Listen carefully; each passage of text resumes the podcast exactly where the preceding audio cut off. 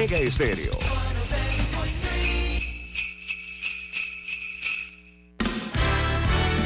La mejor franja informativa matutina inicia a partir de este momento con un análisis completo del acontecer nacional e internacional.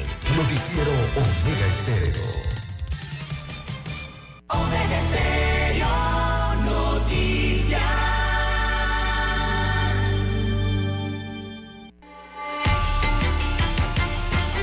Continuación, los titulares con los hechos que son noticias hoy.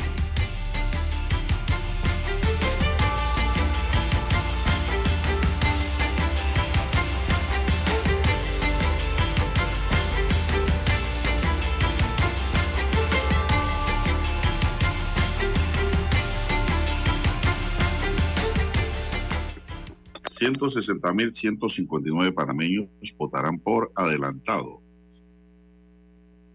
Cobre, el rojo o el oro rojo de Panamá podría dejar de brillar en el comercio mundial. Cambio climático, el gran rival de los sistemas de agroalimentarios en Panamá. También tenemos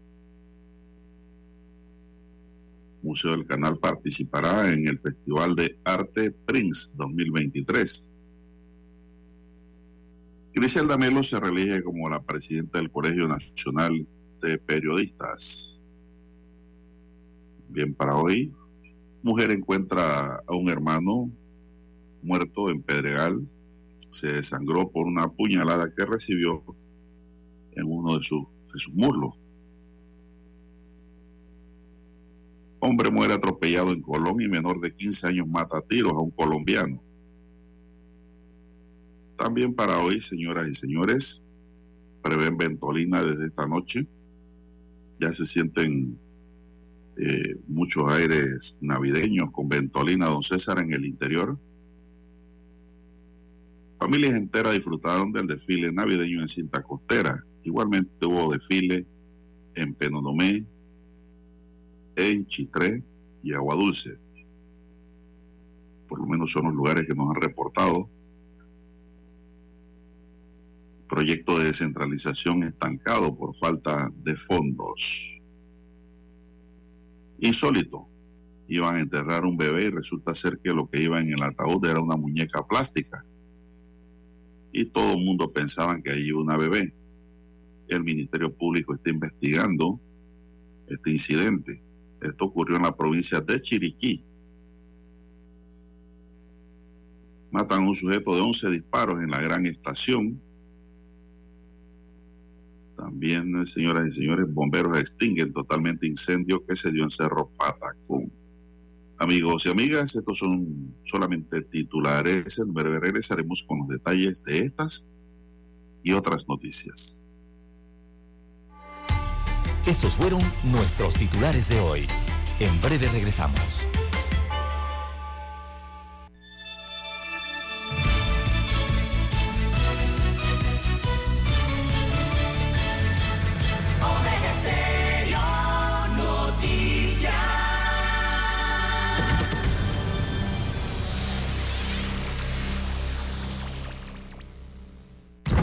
Omega Stereo es más fácil que nunca. Solo busca la aplicación de Omega Stereo en Play Store o App Store y descárgala gratis. No te pierdas los mejores programas y tu música favorita. Descarga la app de Omega Stereo y disfruta las 24 horas donde estés. Omega Stereo.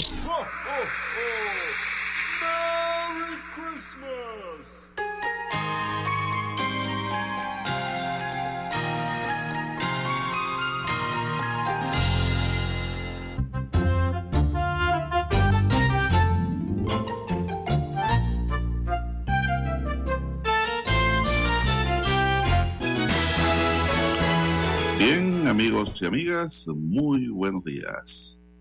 Hoy es lunes, ¿verdad? No parece lunes, pero hoy es lunes 18 de diciembre del año 2023. Se nos va el mes de diciembre, don César. Estaba en la vuelta de la la Navidad y el Año Nuevo. Por suerte nos quedan cerca los carnavales. Bien, en el tablero de controles está Daniel Araúz Pinto. En la mesa informativa le saludamos. César Lara. Y Juan de Dios Hernández Sanjur para presentarle las noticias, los comentarios y los análisis de lo que pasa en Panamá y el mundo en dos horas de información. Iniciando la jornada, como todos los días, con mucha fe y devoción, agradeciendo a Dios por esa oportunidad que nos da de poder compartir una nueva mañana y de esta forma llegar hacia sus hogares acompañarles en sus automóviles en las calles y avenidas de la ciudad de Panamá y del interior, así como también en sus trabajos, sus lugares de trabajo donde quiera que usted se encuentre, en Panamá y el resto del mundo hasta ahora.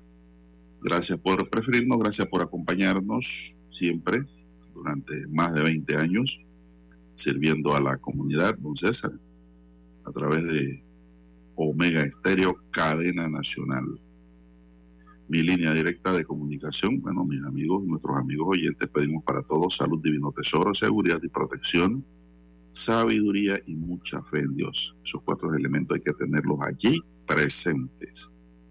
Mi línea directa para las comunicaciones vía WhatsApp, mensaje de texto, es el doble seis catorce catorce cuarenta y cinco. Ahí me pueden escribir al doble seis catorce catorce cuarenta y cinco. César Lara está en redes. César, ¿cuál es la cuenta? Bien, estamos en las redes sociales, en arroba César Lara R, arroba César Lara R es mi cuenta en la red social Twitter. Allí puede enviar sus mensajes, sus comentarios, denuncias, fotos, denuncias, el reporte del tráfico temprano por la mañana. Esos incidentes o los ya accidentes, lo que se encuentra sobre la vía información que les sirva al resto de los conductores para tomar mejores decisiones. Buenos días a Daniel Araúz en la técnica, a usted, eh, don Juan de Dios Hernández, también buenos días a todos los amigos oyentes a nivel de la República de Panamá, provincias, comarcas, el área marítima, donde llegan las señales de Omega Estéreo. También a los que están en omegaestereo.com, cobertura a nivel internacional los que ya están eh, sintonizados en Tuning Radio, buenos días. También a los amigos oyentes en el canal 856 de Tigo, televisión pagada por cable a nivel nacional. Recuerde, Omega Stereo llega a su televisor. Y bueno, los que también ya se han conectado a esta señal a través de la aplicación de Omega Stereo. Eh, si usted no la tiene, usted la puede descargar a su dispositivo móvil o su celular completamente gratis. Esto accediendo al Google, ¿verdad? Coloca en el buscador nuestro nombre y allí puede descargar la aplicación para su sistema Android o iOS. Buenos días, eh, don Juan de Dios, ¿cómo amanece usted para hoy lunes? Bueno, bien, bien, aquí viendo que las noticias de la crónica roja cada día aumentan, ¿no, César? Mire que un sujeto fue asesinado de 11 disparos en la parte de abajo de la gran estación en San Miguelito. Esto ocurrió en la madrugada del sábado. Según informaciones extraoficiales de algunos vendedores del área, se escucharon ruidos y posteriormente sonaron las balas. En medio de las noticias de este hecho, se reveló más detalles del occiso. Además, según se pudo conocer, esta víctima que vestía un suéter azul, pantalón jean, estaba boca abajo el Ministerio Público inició las investigaciones del crimen para dar con los responsables en el área. Se pueden ver cámaras de seguridad también que de seguro tienen grabaciones del hecho. Por el momento no se han revelado el móvil de este crimen ni la identidad de la, de la víctima. Solo los parroquianos del área que salieron en la mañana a comprar pan pudieron ver lo que allí ocurrió. Después ¿no? del hecho de sangre, la llegada de la policía, el Ministerio Público y en fin los curiosos allí rodeando el cuerpo del occiso. Son las 5.40 minutos. Así es, don Juan de Dios. Bueno, aparte de la ola de violencia, ¿verdad? Eh, que sacudió a eh, Panamá durante el fin de semana. Siempre tienden a aumentar entonces estos casos viernes, sábado y domingo. Es la tendencia. Eh, también un menor de 15 años mata a tiros a un colombiano. Esto se trata del colombiano Darwin Felipe Martínez eh, Lorra Hondo, de 23 años de edad. Él murió de varios disparos que le propinó un menor de edad apodado Bottom o Botón. eh, esto en una eh, vivienda eh, conocida como Barraca, ubicada en la calle Quinta de Río Abajo, acá en el distrito capital. Así que el incidente se registró ayer sábado cuando Martínez y el menor de 15 años sostuvieron una discusión.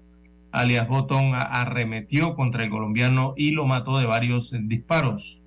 Los vecinos en esta barraca testificaron que la víctima y el victimario mantenían rivalidades desde hace algún tiempo. Así que, eh, bueno, iniciaron las investigaciones al respecto de este suceso, este asesinato ocurrido durante el fin de semana.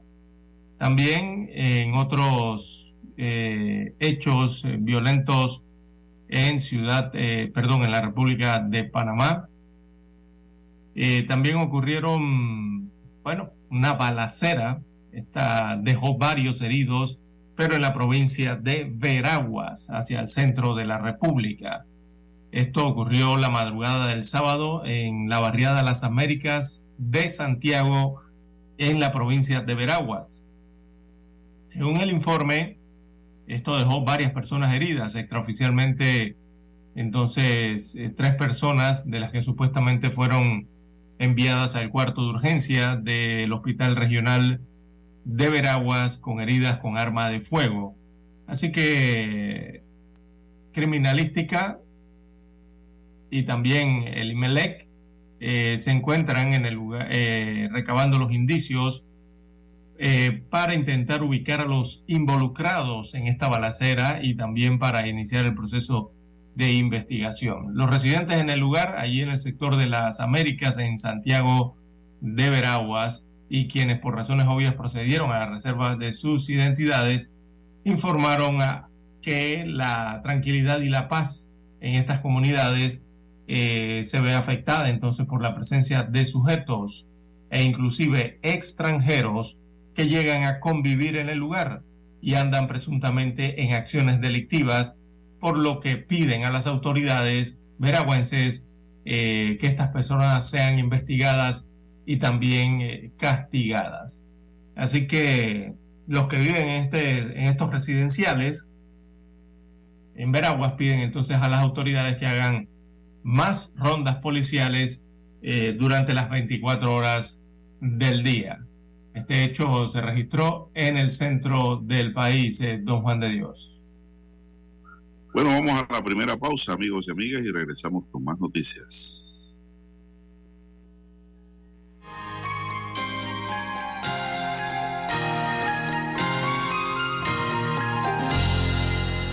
Noticiero Omega Estéreo. Desde el dominante Cerro Azul en los 107.3. 107.3. Continúa por el majestuoso Cerro Canajagua en los 107.5 para provincias centrales. Hasta el imponente Volcán Barú. Volcán Barú. En los 107.3.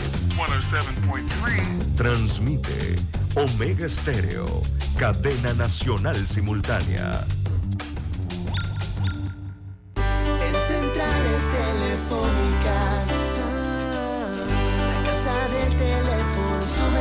opción. Te asesoramos y ofrecemos buena atención. Con años de experiencia trabajando para ti. La casa del teléfono, ubicados en ya Brasil y lista hermosa. La casa del teléfono, líder de telecomunicaciones. La casa del teléfono,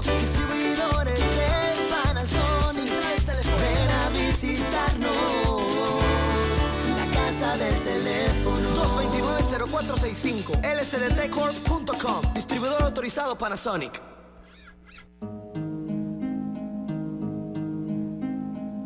¿Cuál hoja de los árboles cae? El último mes se despide de este año 2023, mismo que está por finalizar. Con la llegada de la Navidad, la ocasión es propicia para dejar a un lado materialismo, diferencias, egoísmo. Vivimos en un mundo con enfermedades, pobrezas, guerras, injusticias. Con la Navidad nacen las ilusiones, la fe y la esperanza. Llena el espíritu de sentimientos que se vierten en nobleza. Un abrazo, una llamada, un te quiero. Navidad. Es momento de valorar, agradecer, pero sobre todo compartir con aquellos que menos tienen. Felices fiestas de fin de año. Les desea la cadena nacional simultánea Omega Estéreo.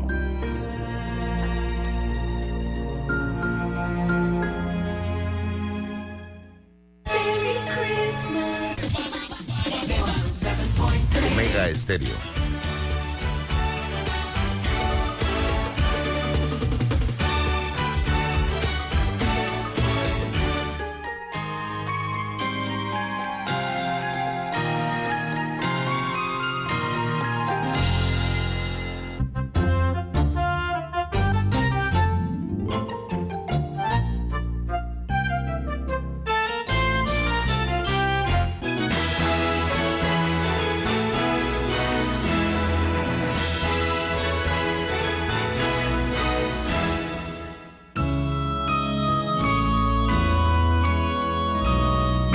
continuamos.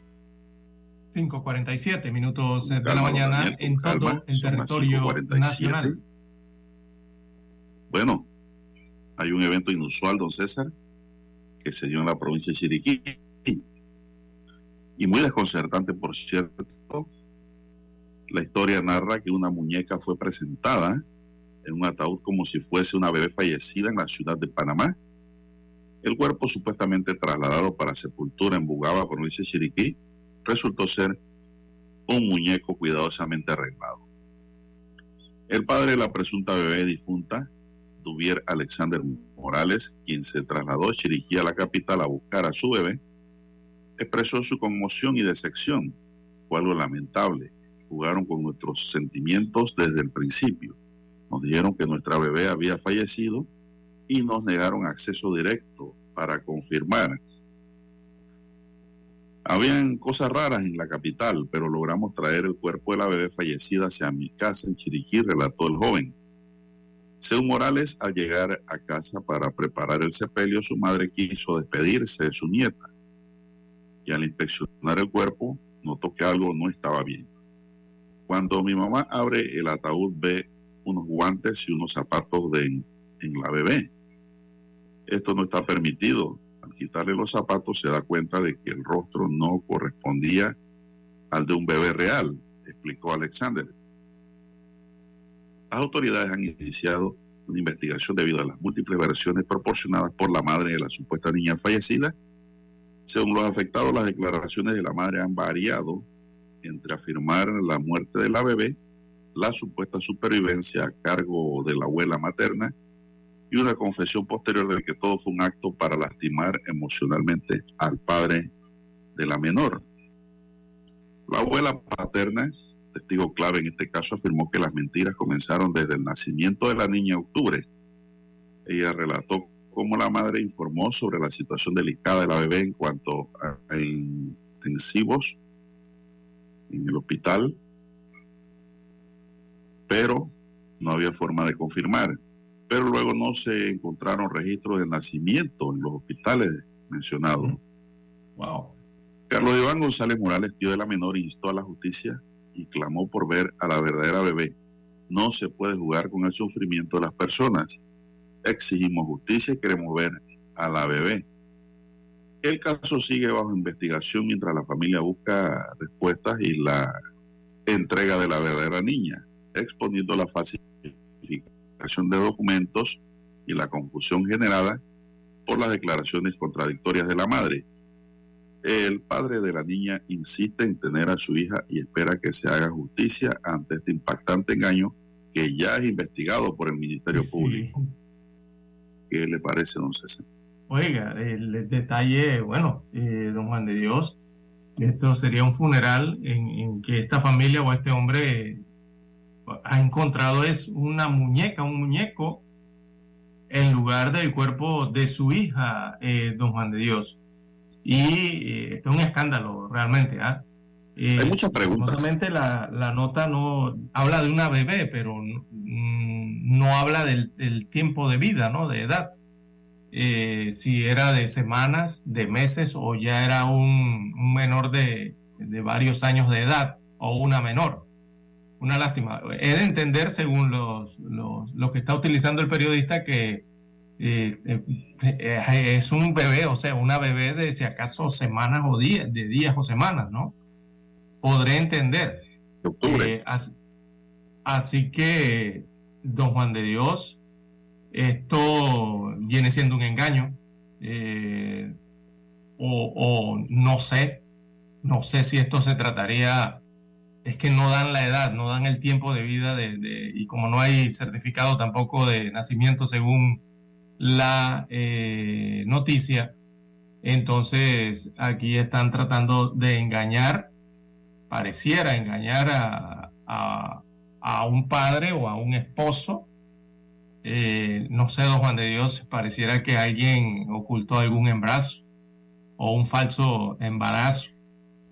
Está muy rara esta noticia. Hay muchas preguntas. no ponen el tiempo de edad de la bebé.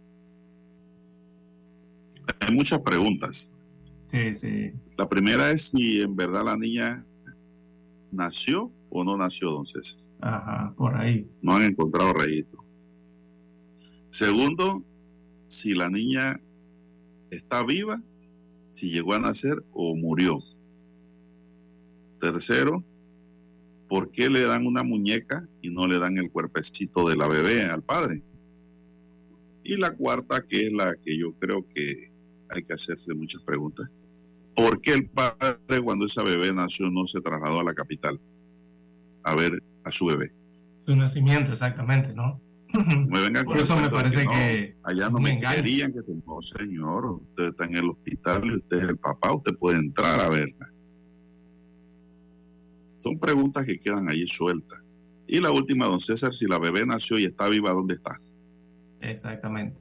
Querían alejar al padre por esa señal. todas esas cosas están allí en el tintero. Lo importante yo creo de la noticia don César es que la bebé según lo encontrado y narrado no está muerta. Pareciera que no. Eh, pero aquí alguien está tratando Al menos de que hayan hecho otro sepelio en Panamá. Sí. Alguien está tratando de engañar o de fingir eh, que un bebé había muerto entonces. Porque si le entregaron el ataúd. ¿Cuál es el fin? Es porque alguien quiere fingir eh, una muerte o eh, yo no sé, no sé, eh, todavía no estamos en el Día de los Inocentes, ¿verdad? claro no, ya lo vi. Entonces, eso es como el 28 de diciembre. En eso también. faltan días. Entonces, aquí tampoco es un engaño de esa categoría. Aquí hay un engaño o alguien está fingiendo la muerte de alguien, de alguien eh, ¿verdad? Durante este sepelio de un no nacido. Eh, cuando han encontrado entonces una muñeca plástica allí en lugar del cadáver de, una persona o de un menor de edad, un bebé en este caso.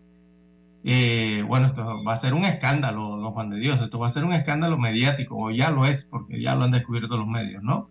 Eh, esta situación que ha resultado en este punto de la República de Panamá. Y está raro que el padre, bueno, le digan que ha nacido un bebé hay muchas preguntas, ¿no? Si hubo prueba de embarazo, eh, tantas cosas que hay que investigar aquí, en este caso, eh, eh, muy raro, don Juan de Dios. Yo no sé, pero a mí me suena el engaño a un esposo, diciendo que alguien estaba en estado, ¿verdad? Y no sé, la verdad, no sé si parece una, una inocente mentira, pero está muy rara esta situación. No, así es, don César. ¿Cómo a ellos no se les va a ocurrir que alguien iba a abrir el ataúd para ver al bebé o a la bebé? No sé. ¿Qué, hay detrás de esta película? Bien, en otra nota, amigos y amigas, el Cuerpo de Bomberos de Panamá confirmó la extinción total de dos focos incendiarios en el relleno sanitario de Cerro Patacón en el área cerca de la garita al lado izquierdo de la carretera. El teniente coronel Luis Jaramillo, director nacional de operaciones de extinción, búsqueda y rescate de los bomberos, explicó que el cuerpo, el fuego inició con intensidad a eso de las 3 de la madrugada del domingo, pero fue extinguido antes del mediodía. Jaramillo dijo que más de 30 bomberos de los cuarteles de Carrasquilla, Plaza Amador, San Miguelito y Juan Díaz participaron en las labores de extinción con la utilización de camiones tanqueros y cisternas. Agregó que la autoridad SEO apoyó con bolquetes, camiones retroexcavadoras, palas y otras herramientas. Indicó que la Oficina de Seguridad de los Bomberos comienza la investigación para determinar las causas de este fuego en Cerro Patacón, don César. Bueno, hay que tener la prevención allí. Y siempre está eh, al acecho los fuegos allí en Cerro Patacón por los lixiviados. Bien, don Juan de Dios, y habrá mal tiempo. Emanación de gases. Sí, emanación de gases. Oiga, y habrá mal tiempo. Parece mentira, ¿no? Eh, después de varios días eh, bastante secos en Panamá, bueno, eh, el mal tiempo persistirá, persistirá, ya que se pronostica para hoy, don Juan de Dios, en la vertiente del Caribe y en algunas regiones del Pacífico, lluvias aisladas que ya están cayendo desde el día de ayer en varios sectores, sobre todo en la costa eh, del Caribe. Así que habrá cielo con poca cobertura nubosa, el Caribe durante la mañana, la vertiente, habrán lluvias aisladas eh, en el occidente centro, ¿verdad? Y en el resto con poca cobertura nubosa. En horas de la tarde un ligero aumento de las precipitaciones de forma generalizada, o sea, lluvias. Para el Pacífico, en su mayoría con cielo parcialmente nublado para hoy, con la llegada en la tarde eh, habrá un aumento de nubosidades generando chaparrones aislados en sectores de Chiriquí, Veraguas, Coclé, Darién y Costas. Esto es la vertiente del Pacífico. En el resto se mantendrá nublado. Lo que hay que destacar es que habrán ráfagas de viento, dos Juan de Dios, para el día de hoy. Eh, se mantienen, según el IFMET, las, los flujos del norte en ambas vertientes entre 10 a 20 kilómetros por hora y advierten sobre posibles ráfagas de viento hasta de 60 kilómetros por hora durante el transcurso del día. Así que a los amigos conductores, eh, don Juan de Dios, y los que tienen embarcaciones, sobre todo ligeras, eh, a tener mucho cuidado con estas ráfagas de viento. Esto sería un viento fuerte, ¿no? Ocasional. Eh, las condiciones marítimas, bueno, eh, condiciones de advertencia, habrán olas de 1.20 hasta 1.85 metros de altura en el Caribe Occidental, mientras que hacia el oriente prevalecen las condiciones favorables en todo el litoral con periodos de 8 a 9 segundos, las olas, ¿no? Sobre el Pacífico, la vertiente del Pacífico se mantendrá en condiciones favorables solamente en el occidente y centro de la vertiente. Para el Pacífico Oriental, esto es para Bahía de Panamá hacia Darién, habrán condiciones de advertencia para ese sector marítimo, olas de 0.9 hasta 1.6 metros, cuya periodicidad estará entre 8 a 11 segundos. Así que también estarán altos y muy altos los índices de radiación UVB. Así estará el clima para el día de hoy, don Juan de Dios, eh, con varias advertencias, sobre todo por los vientos. Vientos fuertes o ráfagas de viento hasta 60 kilómetros por hora en ambas vertientes, don Juan de Dios, además de algunas lluvias aisladas, chaparrones y otras lluvias ligeras a lo largo del país. Bien, seis en punto de la mañana en todo el territorio nacional. Escuchemos las notas del himno nacional.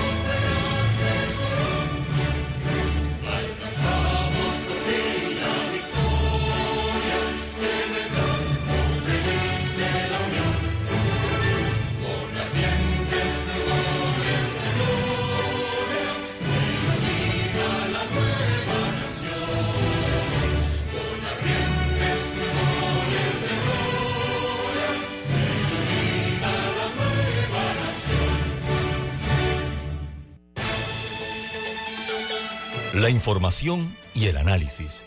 En perspectiva.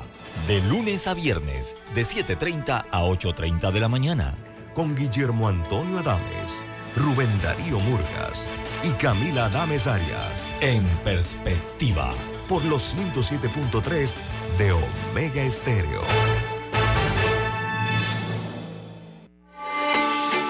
Noticiero Omega Estéreo.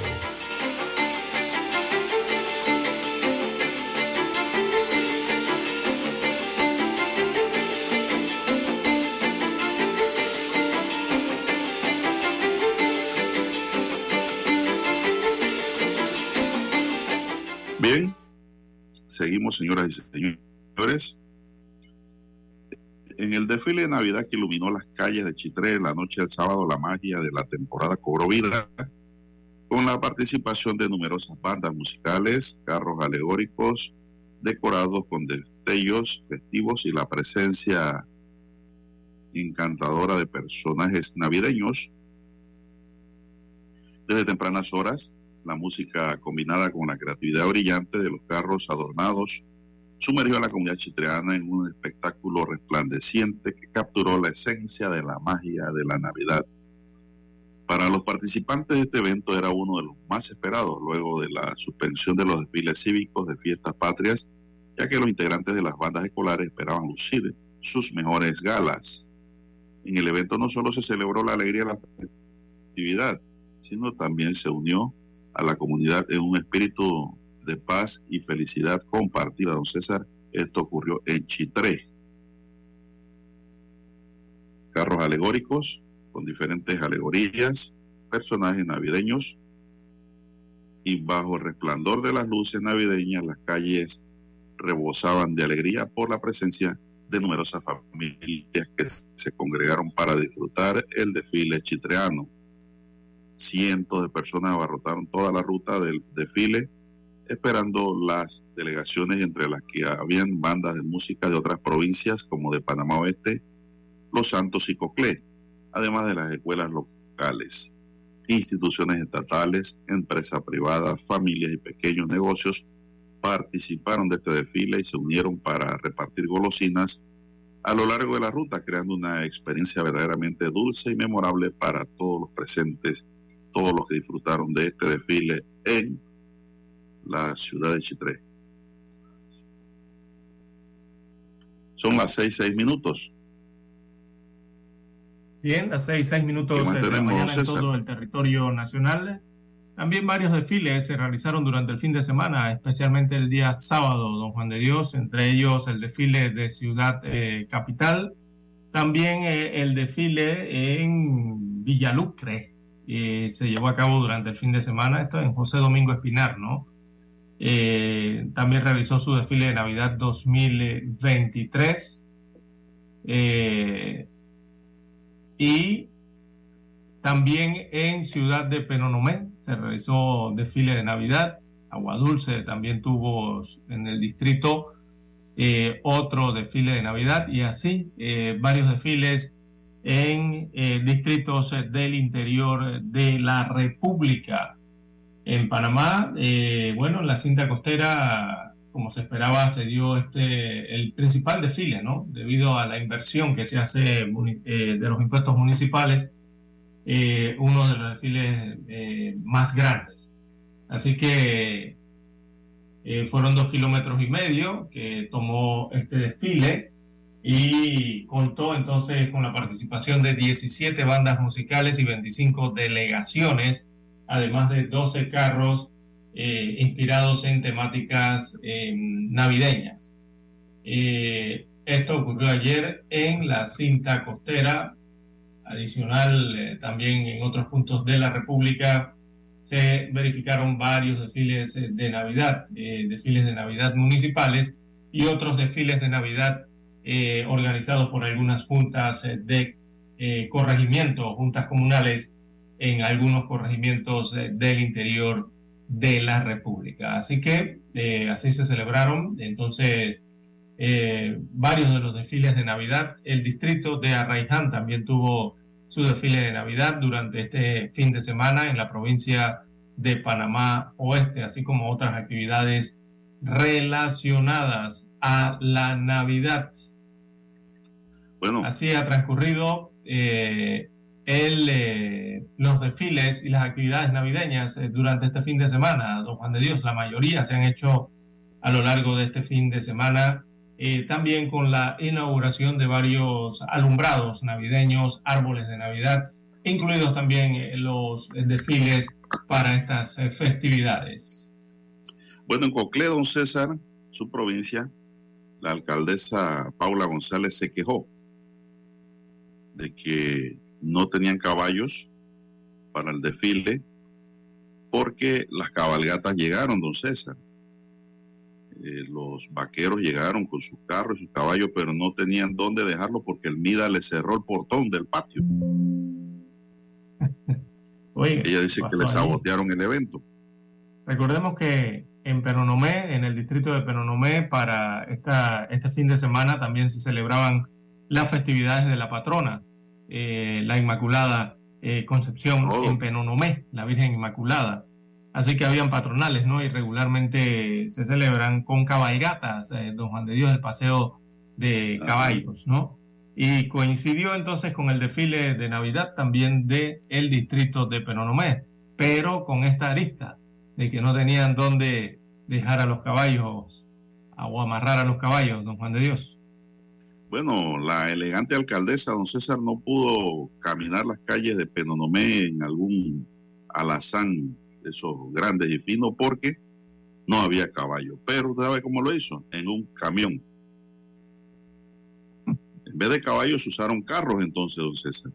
Y a mí me lo dijo, con caballo sin caballo el desfile se realiza para los penonomeños.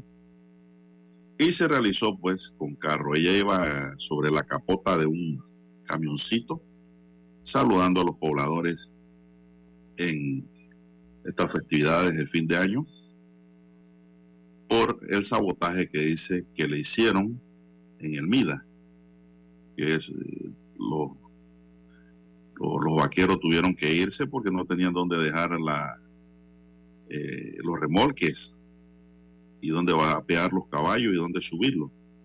Bueno, son Mm, cosas bueno, que pero- pasan en nuestra campiña interiorana. Bueno, pero tantos lugares que hay en Penonomé, don Juan de Dios, para estacionar remolques, adicional al del MIDA, aunque era el- lo habitual, ¿no? No, pero usted no se Eh, puede estacionar en área terrenos se- privados se sin haga permiso. embarco y desembarco de estos El hecho de que usted eh, sea alcalde, usted no puede mandar a bajar los caballos en terrenos ajenos, en terrenos privados. Necesita un permiso y como siempre se ponían los caballos allá, eh, no sé si no se coordinó con el MIDI, si se coordinó, no le escucharon, pero no se pudo lucir la tarde de cabalgata en Penonomé por esa situación de sabotaje, según dice la propia alcaldesa. don César. Son las. 6, 11 minutos. Dígame usted. Eh, bueno, eso era. lo- los principales desfiles se dieron durante el fin de semana en estos puntos, don Juan de Dios, provincia de Coclé, la provincia de Herrera y la provincia de Panamá, sobre todo en la ciudad. Eran los que estaban previstos con mayor organización, ¿no? Eh, así como otros eh, desfiles más pequeños en algunos corregimientos de otras provincias eh, del país. Así entonces se ha festejado, eh, se ha iluminado entonces con la magia de la Navidad con estos eh, principales desfiles, podríamos decir así, eh, que se desarrollaron, ¿verdad? Con la presentación de bandas, también algunos carruajes y bailarines eh, durante el fin de semana, don Juan de Dios. Bueno, don César, y en la, el desfile que se dio en la cinta costera, dice que el Grinch fue el que se robó la Navidad. ¿Quién era el El Grinch? Grinch. Bueno, es un personaje que no, no le gusta la Navidad. Es el enemigo de Santa Claus, según la leyenda. Y el Grinch pues era el que se robaba los aplausos. el Grinch ladrón. Pues cruzó la cinta costera en medio de los niños y niñas en este evento programado ayer. El espectáculo de drones y fuegos artificiales iluminó la cinta costera mientras los más chiquitines observaban asombrados ese espectáculo. Bien, eso ocurrió en la cinta costera ayer, don César. Con su plata y con la niña. Así es. Son las 6, 13 minutos. Dani pide una pausa. Vamos a la pausa.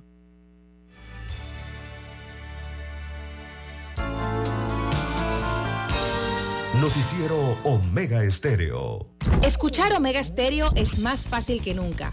Solo busca la aplicación de Omega Stereo en Play Store o App Store y descárgala gratis. No te pierdas los mejores programas y tu música favorita. Descarga la app de Omega Stereo y disfruta las 24 horas donde estés.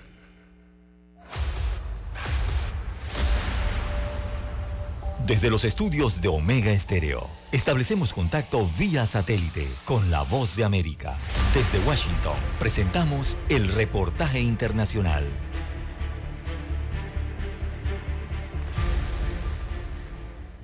La inflación volvió a bajar el mes pasado y la gasolina menos cara ayudó a aligerar aún más el peso de los aumentos de precios. Al mismo tiempo, los datos más recientes sobre inflación al consumidor muestran que los precios en algunas áreas de servicios como alquileres, restaurantes y seguros de automóviles continuaron aumentando con incómoda rapidez. Según la agencia AP, el informe del Departamento de Trabajo señala que el índice de precios al consumidor aumentó solo una décima porcentual de octubre a noviembre. En comparación con el año anterior, los precios aumentaron un 3.1% en noviembre frente a un aumento interanual del 3.2% en octubre. No obstante, los precios subyacentes que excluyen los costos volátiles de alimentos y energía aumentaron tres décimas de octubre a noviembre, ligeramente más rápido que el aumento de dos décimas del mes anterior. Comparados con hace un año, los precios subyacentes aumentaron un 4%, es decir, la misma cifra que en octubre. La rigidez de la inflación en el sector de servicios de la economía probablemente mantendrá a la Reserva Federal en guardia.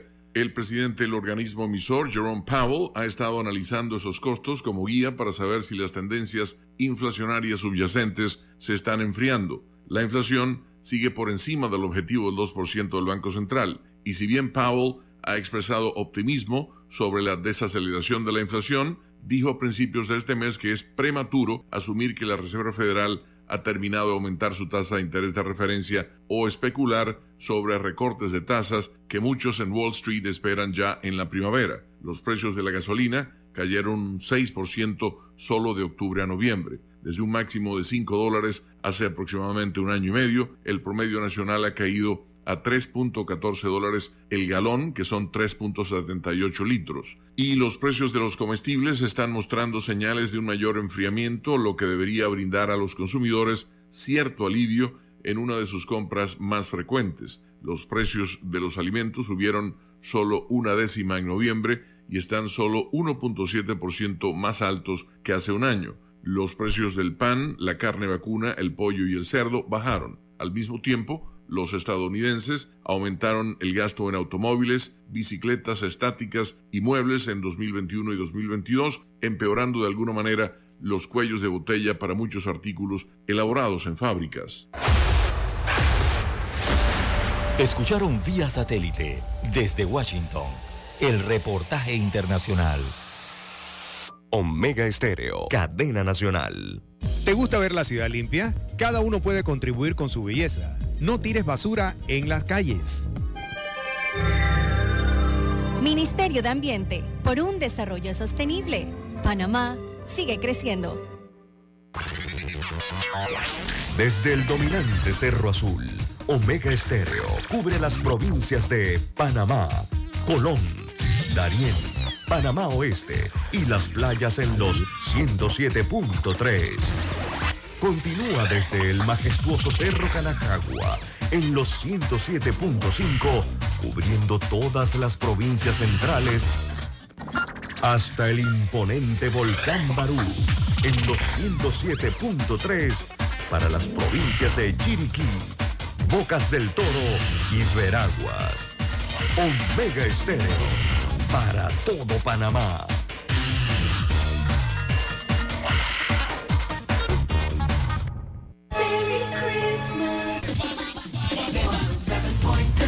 Omega Stereo.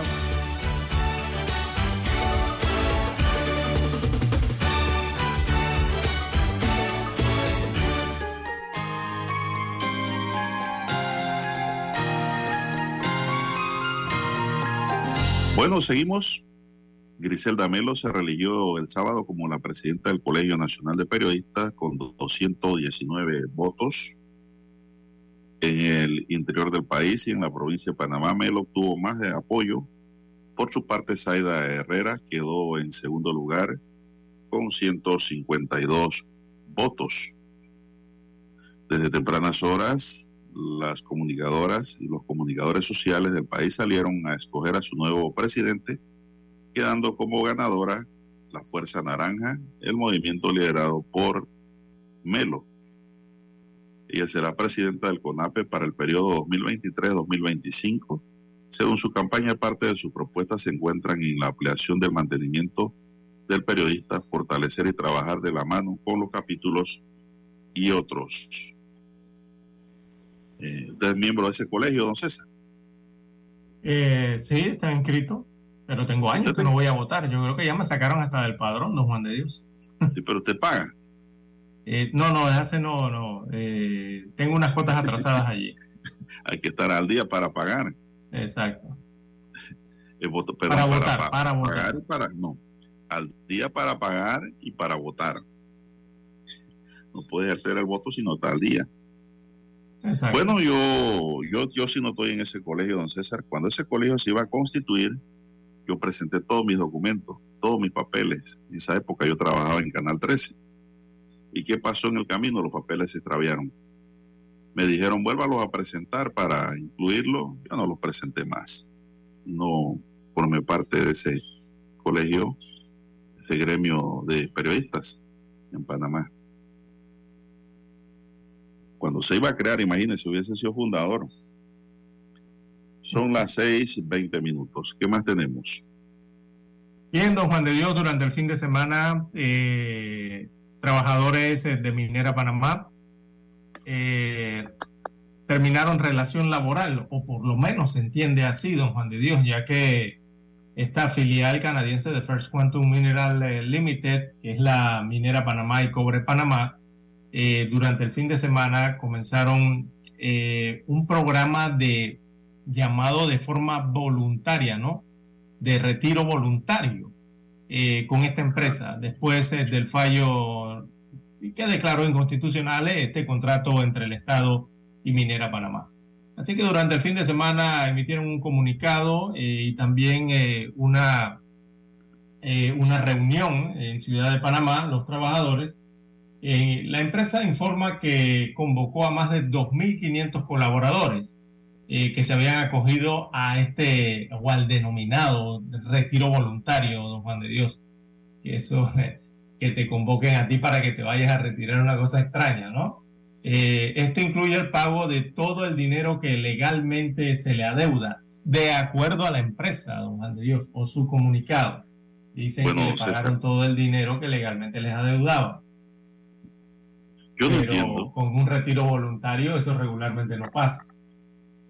Es que yo no entiendo el retiro voluntario, don César. Aquí, porque aquí debieron fue liquidar a los trabajadores y pagarle todos sus derechos. Con sus 100% de prestaciones, exactamente. Exactamente. Porque un plan de retiro voluntario siempre da más de lo que debe recibir el trabajador. Y yo creo que aquí no está pasando, don César. ¿ah? Aquí no creo que haya no está pasado eso. pasando.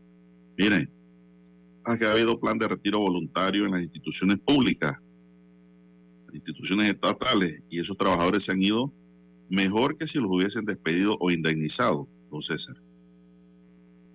Eh, yo recuerdo cuando hubo un plan de retiro voluntario en Metcon, don César. A mí me gusta hablar con anécdotas, con verdades. Cuando se fusionó Canal 4 y Canal 13, había un exceso de personal ya.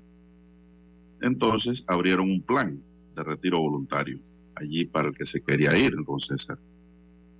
Esto, yo opté por retirarme. Ahí es donde yo presento mi renuncia y me acojo ese plan. Y yo recuerdo, don César, que Metcon me pagó muy bien, don César. Yo salí muy bien por la puerta ancha y con una carta de que si quería volver podía hacerlo. Pero yo me fui a otros lares. Ya me tocaba pasar a una nueva etapa. Pero a lo que voy, don César, es que los retiros voluntarios deben darle al trabajador más, más de lo que tiene derecho. ¿Por qué? Porque es un incentivo. que le da al trabajador para terminar la relación laboral. Pero yo no sé si aquí está sucediendo así. Que me escriba algún trabajador de Minera Panamá, porque hay mucho que no escuchan, para que nos explique cómo es ese retiro voluntario allí. Precisamente no hay detalle de nada de eso. Se señala, pero la, vuelvo la misma problemática que hay con este tema de la minera, ¿no? Del, de, la, del sector minero en Panamá y sobre todo de esta concesión en Donoso, es que no comunican, hay dos partes aquí y regularmente una es la que comunica, la otra no comunica y siempre ocurre el, el tema que tiene que ver con falta de transparencia o comunicación. Eh, destaca el comunicado de la minera First Quantum, que en la jornada estuvieron presentes funcionarios del Ministerio de Trabajo y Desarrollo Laboral de Panamá. Eso es lo que dice la minera en su comunicado. El Ministerio de Trabajo, a mí no me ha llegado ningún comunicado de ellos, ni que haya pasado esto durante el fin de semana, o por lo menos que ellos lo hayan reportado. Eh, muchos nos enteramos eh, de esta jornada que la desarrollaron un centro comercial en Panamá, eh, en donde se vio la inusual asistencia o estuvo copado por trabajadores de, la mina. Llamó la atención y bueno, llamó la atención de los medios de comunicación también. pero, don Juan de Dios, las estipulaciones, las características de este denominado retiro voluntario, eh, no están especificadas. Por lo menos no han dicho eh, si los colaboradores reciben el 100% o si eh, menor porcentaje o si alguna bonificación adicional o algún alguna pauta adicional, ¿no? Por el hecho de retirarse voluntariamente de esta empresa. Oiga, me escribe aquí un oyente, don César, eh, dice que allá en Cocleo lo que hubo fue una falta de coordinación del comité organizador. Dice el oyente que un amigo, yo sé quién es el oyente, no voy a decir el nombre. Dice que un amigo vaquero eh, fue con su potro, un alazán muy bonito, cuarto de milla, y no lo pudo bajar porque no tenían dónde. Porque a la alcaldesa la tienen con bola negra por parte del PRD en Coclé, dice el oyente. Bueno, que ella es de otro partido, ¿no, Lara? ¿Qué es el partido el, del cambio democrático? Sí, por Y ahora que están en política, ahí están viendo quién se aprieta el cuello con el otro. Eso es nuestro pueblo en el interior, con César. Bonito hubiera sido que el PRD, su ministro del MIDA, y le hubieran abierto las puertas para que hiciera su cabalgata, que al fin y al cabo el que se beneficia es el pueblo que no ve bandera política en estos eventos. ¿Usted cree que toda esa gente que fue, por ejemplo, a esos desfiles, don César, a la cinta costera, son PRD o están con fábrica? Claro que no. No, claro que no. Ahí van los niños y además que esos son dineros públicos los que se invierten. Parece ser que en Cocle no entienden eso, su provincia, don César. Bueno. Son las, se me fue la hora, 6.26. ¿Qué más tenemos, don César? Esta mañana es lunes, que parece viernes. 6.26 minutos eh, de la mañana en todo el territorio nacional. Eh, bueno, industriales piden que los dejen trabajar y evitar cierres eh, de calles, don Juan de Dios. Todavía ocurre esta situación. Raúl Montenegro, que es del CIP, o sea, el Sindicato de Industriales de Panamá, afirman que necesitan certidumbre en evitar los cierres de las calles eh, resaltan en un comunicado que esperan que el gobierno cumpla con sus funciones, que hagan cumplir la ley, pero no estamos muy esperanzados, según dijo el presidente del Sindicato de Industriales de Panamá, que habrá querido decir con esto. Así que el empresario proyecta que el año 2024 será un año difícil. Admitió que el mayor reto en un año electoral, por lo general, la gente está un poco más escéptica en cuanto al gasto.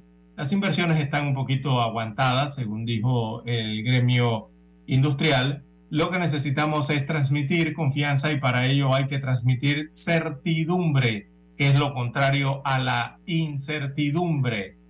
Consideró eh, Montenegro que parecerá algo sencillo cuando se debe evitar los cierres de vía, pero estos tienen un impacto económico enorme, no solamente en el abastecimiento de las mercancías en los puntos de consumo, sino tienen un gran impacto en los costos. Así que parecerá algo sencillo, es sumamente importante, según remachó este dirigente de los industriales. Él asegura que están trabajando horas adicionales eh, los industriales agremiados en el Sindicato de Industriales de Panamá para poder tener el nivel de producción que se tenía anteriormente. Estamos tratando de colocar el inventario que ya hay a la mayor brevedad para que el consumo se reactive, según señala eh, el presidente del Sindicato de Industriales de Panamá. Él es de nombre Raúl Montenegro. Así que los industriales, básicamente en este escrito, eh, piden que primero los dejen trabajar y asegurarles que no habrán cierres de calle eh, durante esta semana, ¿no? Eh, evitar a toda costa, le están pidiendo al gobierno evitar que se den los cierres de calle, que hagan su trabajo gubernamental. Así está la situación, don Juan de Dios, porque hay, hay, un temor, algunos bloqueos. Hay un temor de que antes de las elecciones haya otro guaguancó, otro bloqueo de calles por X o Y motivo.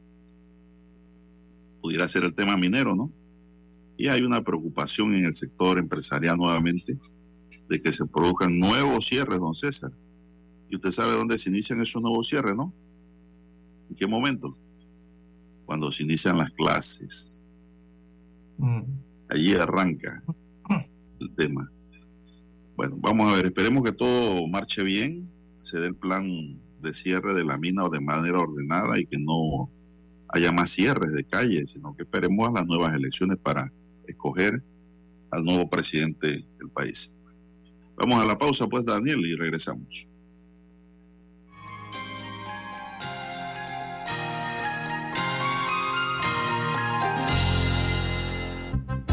Noticiero Omega Estéreo.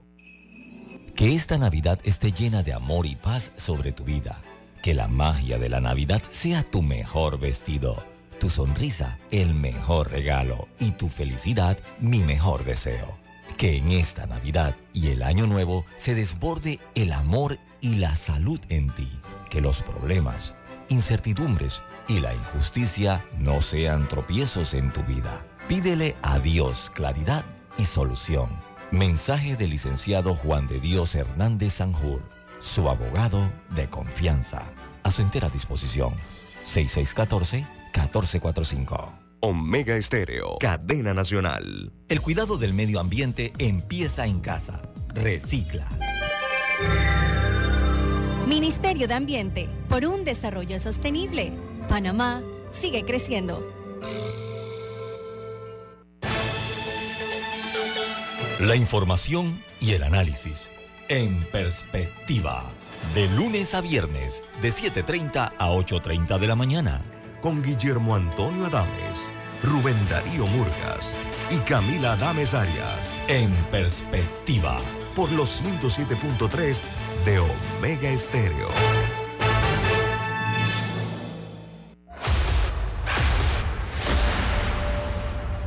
Desde los estudios de Omega Estéreo, establecemos contacto vía satélite con la voz de América. Desde Washington, presentamos el reportaje internacional.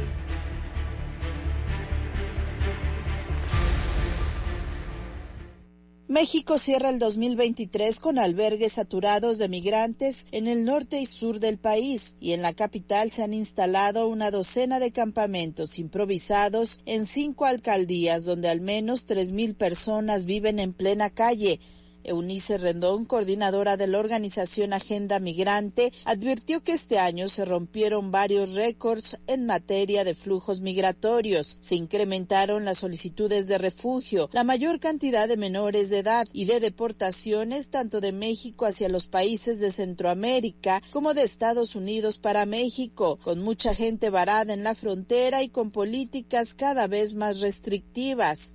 La situación ha provocado no solo que albergues de la sociedad civil se encuentren más allá de sus capacidades, sino la instalación de campamentos informales en distintas ciudades del país donde antes los migrantes no se quedaban. Otra cosa importante es el gran aumento también en niñez migrante, mientras que en el resto del mundo la niñez migrante es el 15% del fenómeno, en las Américas ha, ha crecido y hoy es el 25% del fenómeno migratorio, ¿no? Particularmente este año vimos mucha niñez migrante sola y mucha niñez migrante también acompañada, entonces, pero siendo parte de los contingentes con todos los riesgos que esto conlleva. La especialista en migración dijo a La Voz de América que se requiere un modelo de atención mucho más humano e integral y lo más importante de cara al 2024 es contar con un modelo seguro, ordenado, humano y productivo, en donde el sector privado tiene mucho que hacer dando empleo a los migrantes. Sara Pablo, Voz de América, Ciudad de México. Escucharon vía satélite desde Washington el reportaje internacional. Escuchar Omega Stereo es más fácil que nunca. Solo busca la aplicación de Omega Stereo en Play Store o App Store y descárgala gratis. No te pierdas los mejores programas y tu música favorita. Descarga la app de Omega Stereo y disfruta las 24 horas donde estés.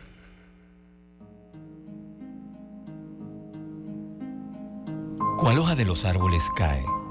El último mes se despide de este año 2023, mismo que está por finalizar. Con la llegada de la Navidad, la ocasión es propicia para dejar a un lado materialismo, diferencias, egoísmo. Vivimos en un mundo con enfermedades, pobrezas, guerras, injusticias. Con la Navidad nacen las ilusiones, la fe y la esperanza. Llena el espíritu de sentimientos que se vierten en nobleza. Un abrazo, una llamada, un te quiero. Navidad. Es momento de valorar, agradecer, pero sobre todo compartir con aquellos que menos tienen. Felices fiestas de fin de año.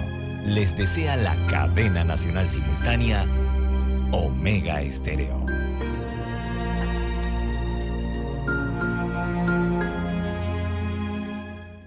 Noticiero Omega Estéreo. Las noticias impresas en tinta sobre papel. Con ustedes. Escuchando el periódico. Los titulares de las primeras planas de los diarios estándares de circulación en Panamá.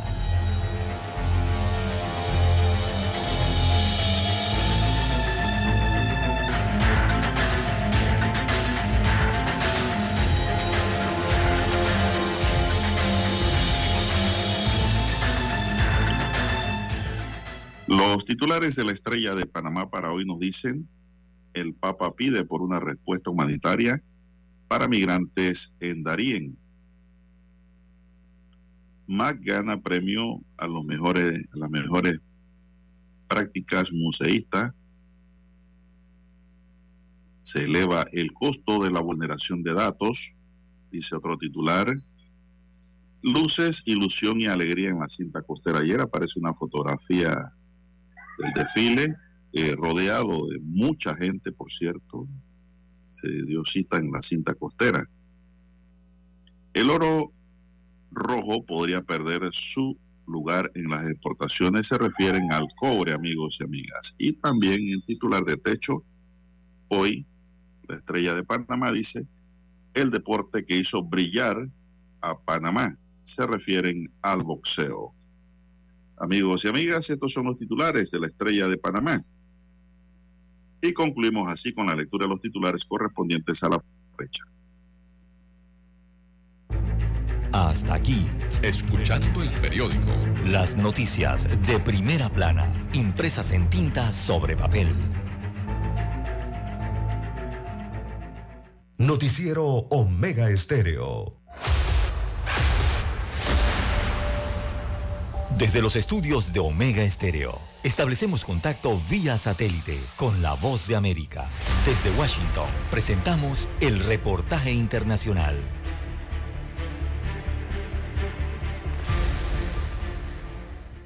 En Venezuela las tarjetas de crédito no alcanzan para pagar ni un caramelo. Unos pocos disponen de un máximo de 300 dólares de límite de gasto y la posibilidad de ir a un banco a pedir un préstamo para comprar un auto o una vivienda es casi nula. Sin embargo, la población está sedienta de volver a pagar por cuotas. Para expandirse, para tener un carro. Financiar los estudios de los muchachos, que es su futuro, es la mejor herencia que uno le puede dejar. Adquirir un apartamento, una casa. El gobierno de Venezuela mantiene la promesa que hizo el año pasado de ampliar el financiamiento en monedas extranjeras como el dólar. Democratizar y expandir el crédito. Meta grande del año 2024. La banca venezolana perdió la capacidad de prestar dinero desde 2017 por la acelerada inflación y por una política gubernamental que exige a las entidades financieras entregar el 73% de sus fondos al Banco Central de Venezuela. Si la banca no ha podido dar tarjetas de crédito para los consumidores, este, no me imagino que tenga capacidad para dar préstamos para la construcción, por ejemplo. Durante los primeros tres meses de este año, la banca venezolana otorgó más de 870 millones de dólares en créditos, según cifras oficiales, un monto muy bajo en opinión de especialistas. 500 millones de dólares presta una simple agencia en Barranquilla, es una banca minimizada, enanizada, que no responde a la realidad del crecimiento económico que requerimos en nuestro país. Una cifra que también está muy lejos de los 6 mil millones de dólares que se requieren para cubrir la demanda de empresas y de personas, según cálculos de la consultora Ecoanalítica y de la Cámara de Industriales de Venezuela. Adriana Núñez Rabascal, Voz de América, Caracas. Escucharon vía satélite desde Washington el reportaje internacional. Omega Estéreo, 24 horas en FM Estéreo. Un ambiente más sano depende de cada uno. Contribuye a preservar tu entorno. No contamines. Ministerio de Ambiente, por un desarrollo sostenible. Panamá sigue creciendo. ¿Tienes proyectos? ¿Tienes propósitos? Tienes Unibank. Somos el equipo que te conecta con la comunidad del crecimiento, con soluciones digitales y los mejores productos, para que disfrutes lo lindo que es crecer. ¿Ganas de crecer? Tienes Unibank. Noticiero Omega Estéreo. Es momento de adentrarnos al mar de la información. Este es el resultado de nuestra navegación por las noticias internacionales más importantes en este momento.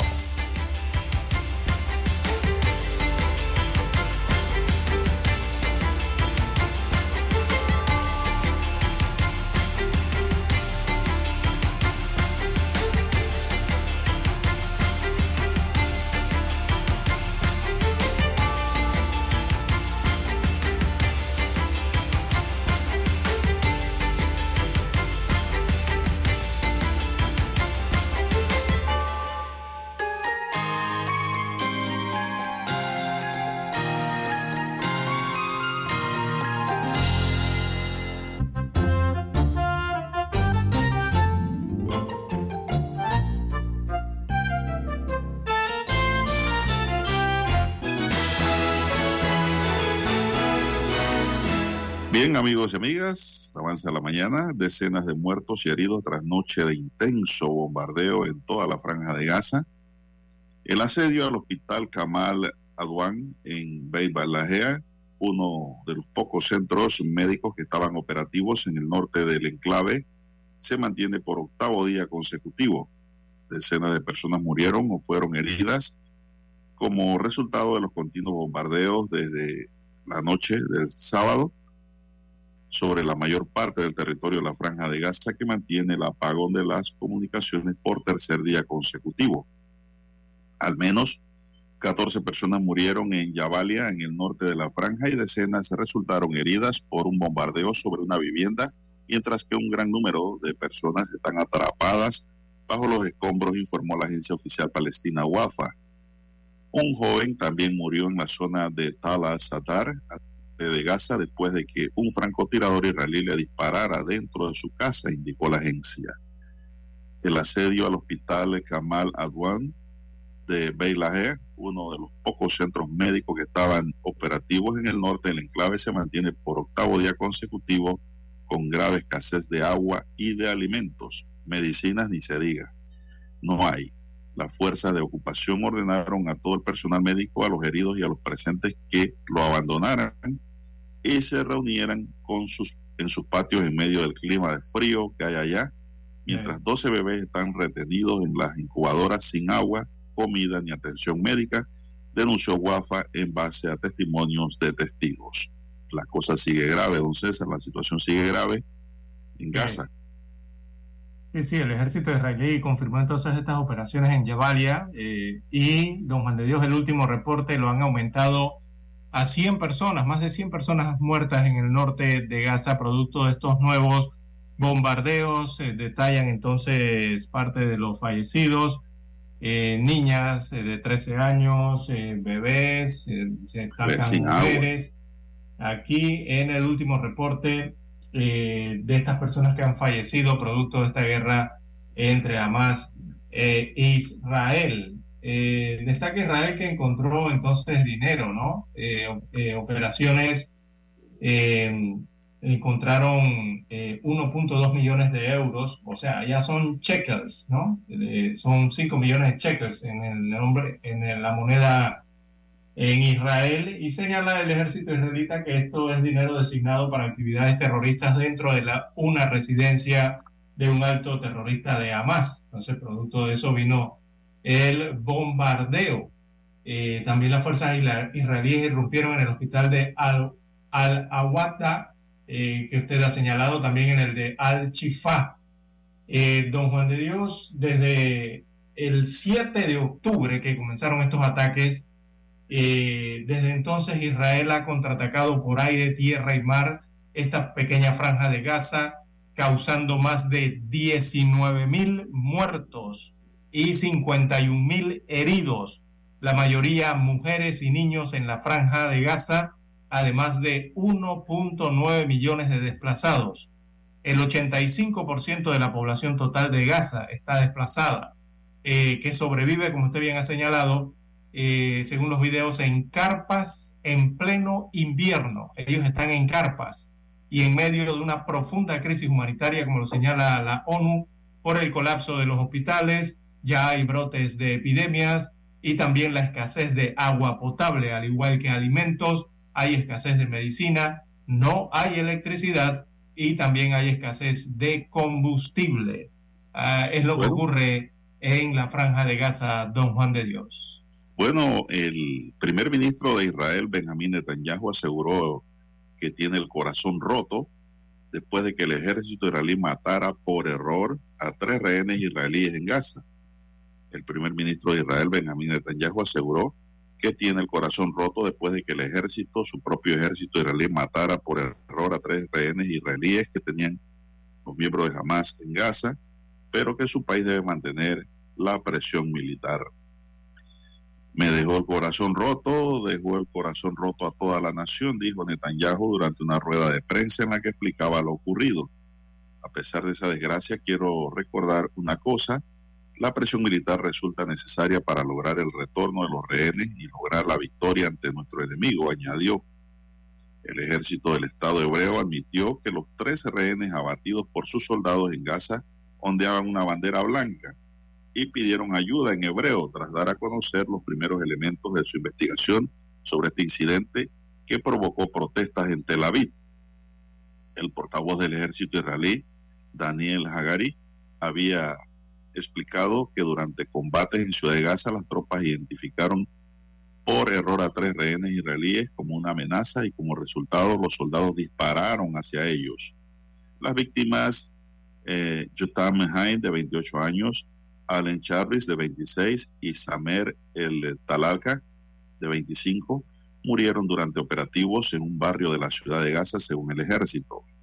Los tres figuraban entre los alrededor de 250 personas secuestradas por milicianos islamistas durante el ataque sin precedentes de Hamas contra Israel el 7 de octubre, en donde han muerto 1.140 personas, en su mayoría civiles, según las autoridades israelíes. En respuesta, Israel inició la ofensiva, que tuvo como resultado el desenlace de este hecho por error, don en donde mueren tres israelíes a manos de su propio ejército.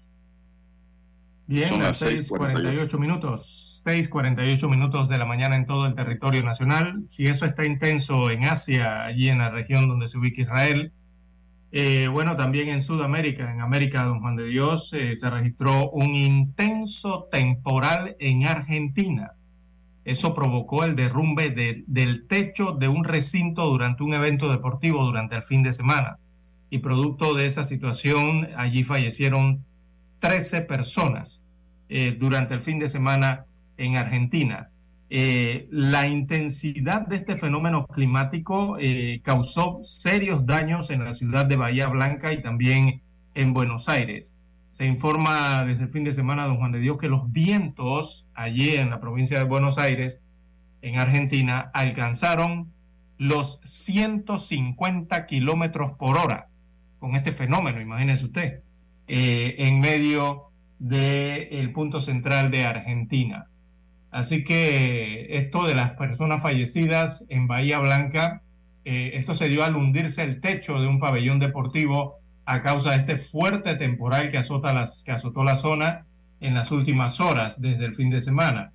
Eh, mucho dolor, ¿no? Se, al confirmar entonces esas 13 víctimas fatales eh, y eso albergaba una competición de patinaje. Eh, era el evento deportivo que se iba a realizar allí al momento en que se dio esta tragedia. Adicional a, eso, don Juan de Dios, en toda la eh, capital argentina eh, se han registrado, han caído árboles, también llamó la atención de las calles cortadas, los autos destruidos producto de las caídas de estos árboles, son las imágenes de ese brutal temporal que azotó Argentina durante el fin de semana. Y llamó más aún la atención que ese intenso temporal, eh, don Juan de Dios, provocó eh, que en el aeropuerto internacional de Ceiza, en Buenos Aires, eh, fue tal el viento que el viento movió los aviones que estaban estacionados, eh, don Juan de Dios, en el aeropuerto. Fue tal el viento que había que los aviones fueron arrastrados literalmente eh, por estos fuertes vientos eh, debido a la intensidad, ¿no? Varios aviones allí eh, se movieron de las plataformas eh, y, bueno, colisionaron el equipo que tenían en el aeropuerto, así como otra aeronave. Producto del viento, son aviones que estaban estacionados allí esperando, ¿no? Para despegar y el viento los sacudió. Imagínese usted el, el temporal que ocurrió en Argentina. Igualmente, el aeropuerto internacional eh, sufrió daños debido al temporal, vidri- vidrieras rotas y techos dañados en el aeropuerto internacional de Ceiza, producto de este fenómeno climático que sorprendió a todos en Argentina. Bueno, don César, son las 6:51.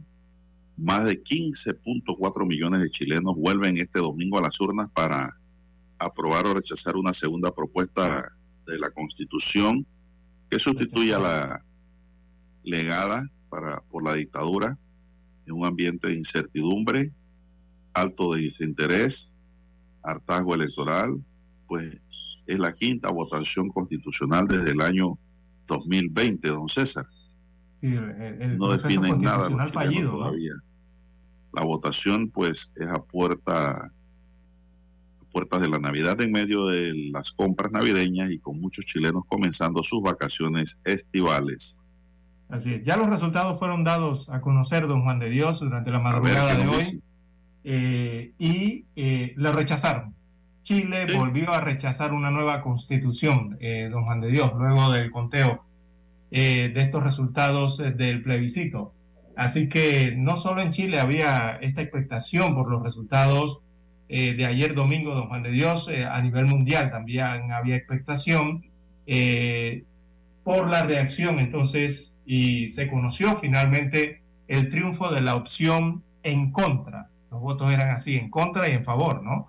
Así que la opción en contra resultó con el 55.76% de la votación popular. Eh, fue rechazada entonces y, es el segundo rechazo ciudadano a una nueva propuesta de carta, eh, carta magna en Chile, don Juan de Dios, sumada a la que usted señaló en el año 22, que también fue rechazada. Así que Chile rechaza las propuestas, y estas eran propuestas de derecha, y se queda entonces con la constitución nacida en la dictadura de Pinochet. Así se mantendrá entonces Chile eh, eh, a futuro, hasta que no haya una nueva aprobación.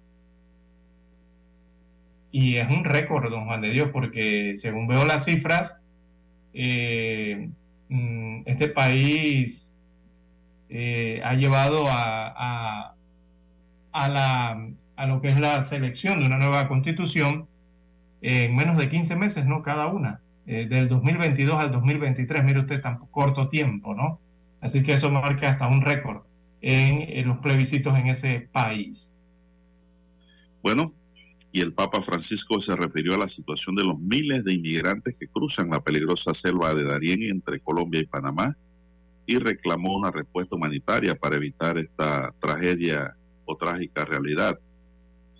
Tras rezar el ángelus desde la ventana del Palacio Apostólico, el Papa, en el día de su 87 cumpleaños, el líder religioso recordó que a menudo se trata de familias con niños que se aventuran a recorridos peligrosos, engañados por quienes falsamente les prometen una vía breve y segura, maltratados y robados en el camino. No pueden perder la vida en una selva. Hace falta el esfuerzo conjunto de los países más directamente interesados y la comunidad internacional para evitar que esta trágica realidad sea silenciada y ofreciendo una respuesta humanitaria de reclamo casi 100 mil personas, eh, 100 mil, perdón, sí, 100 mil menores de edad se aventuraron a atravesar el tapón de Darien entre enero y octubre de este año, según cifras reveladas por el Fondo de las Naciones Unidas para la Infancia, UNICEF. Bueno, don César, yo creo que el Papa debe referirse con precisión a los países suramericanos, a Colombia, Venezuela, porque Panamá está dando todo el apoyo a esta gente que cruza, don César. Medicina, alimento, transporte, todo eso lo pagamos nosotros los panameños.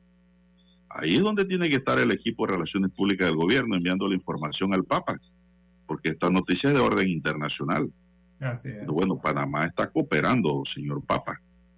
Estamos haciendo las cosas como deben ser, pero en Colombia no lo están haciendo así ni en Venezuela. Bien, bueno, es un consejo sano para que lleguen a viejo. Son las 6:56. Bueno, activarse el gobierno central en estos aspectos. Bueno, y también en el Vaticano, don Juan de Dios, ya que habla del Vaticano, eh, 6.56 minutos, eh, se ha dado el juicio del siglo allí en el Vaticano, don Juan de Dios, porque eh, precisamente el Vaticano condena a Cardenal Becciu a cinco años y medio de prisión por fraude financiero. O sea, la iglesia lo ha condenado a través de sus instancias, ¿no? Eh, llama la atención porque recordemos que Becchio era asesor cercano del Papa Francisco. Eh, así que Becchio ha sido juzgado junto a otras nueve eh, personas y lo ha juzgado el Tribunal Penal del Vaticano. Esto ocurrió el sábado, lo condenaron en primera instancia a este cardenal italiano de alto rango, lo han condenado a cinco años y medio de prisión por fraude en el caso relacionado con las operaciones financieras de la Santa eh, Sede. Así que se trata hasta ahora, don Juan de Dios, de un funcionario, y, este es un funcionario de rango alto ¿ah? en el Vaticano, es de mayor rango de la Iglesia Católica en comparecer ante este tribunal eh, que imparte justicia eh, de carácter civil allá en la ciudad-estado del Vaticano en Europa. Además fue multado con 8 mil euros, esos son unos 8 mil 700 dólares, este cardenal Vecchio. Eh, recordemos que el centro de este caso está en la compra por 350 millones de euros, 164 millones de dólares, de un edificio de lujo en Londres entre el año 2014 y 2018. Esto en el marco de las inversiones de la Santa Sede, que cuenta con un patrimonio inmobiliario eh, considerable en Europa. Así que producto allí se originó este caso y finalmente eh, fue condenado a cinco años y medio de prisión, aunque la Fiscalía del Vaticano había solicitado una sentencia de siete años y tres meses de prisión contra el obispo, así como una multa de 10 mil euros. Bueno, esto ocurrió, eh, don Juan de Dios, allá en el Vaticano. Bueno, en todos lados se cuecen habas, don César. Esto es para que vean que también dentro de la Iglesia Católica hay justicia, don César. A preso. La Fiscalía, la Fiscalía Vaticana. A preso. A preso y, y, que esto sirva de ejemplo para que otros hombres no hagan o cometan los mismos errores, porque la iglesia está, don César, administrada por hombres. No es la iglesia. La iglesia es santa, católica, apostólica y romana. Eh, por eso cuando yo veo estas cosas que pasan hasta en Panamá, cuando sacerdotes se ven involucrados en actos bochornosos, don César, yo es cuando más fe tomo y más quiero a mi iglesia, porque son hombres de carne y hueso débiles que engañan, pero no engañan a Dios. Y al tarde o temprano caen, como ha ocurrido aquí se ha podido... con Angelo Besio. Pero esto se ha podido, don Juan de Dios, debido a que precisamente el Papa Francisco recientemente fue el que reformó el sistema judicial en el Vaticano para que los obispos y los cardenales pudiesen ser juzgados en los tribunales laicos y no solo en las instancias religiosas. Así que parte de las reformas que llevó el sumo pontífice, el Papa Francisco, en los últimos años a eh, en la Iglesia del Vaticano. Bueno, vamos a Washington y regresamos con más noticias del plano nacional. Noticiero Omega Estéreo. El satélite indica que es momento de nuestra conexión. Desde Washington, vía satélite. Y para Omega Estéreo de Panamá, buenos días, América. Buenos días, América. Vía satélite. Desde Washington.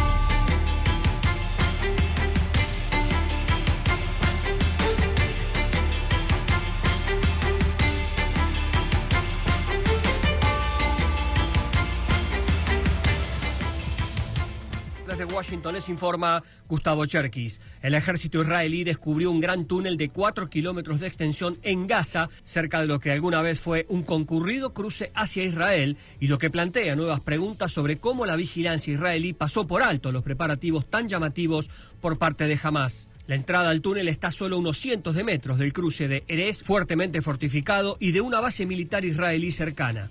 La guerra ya lleva más de 10 semanas y se ha cobrado más de 18.000 vidas.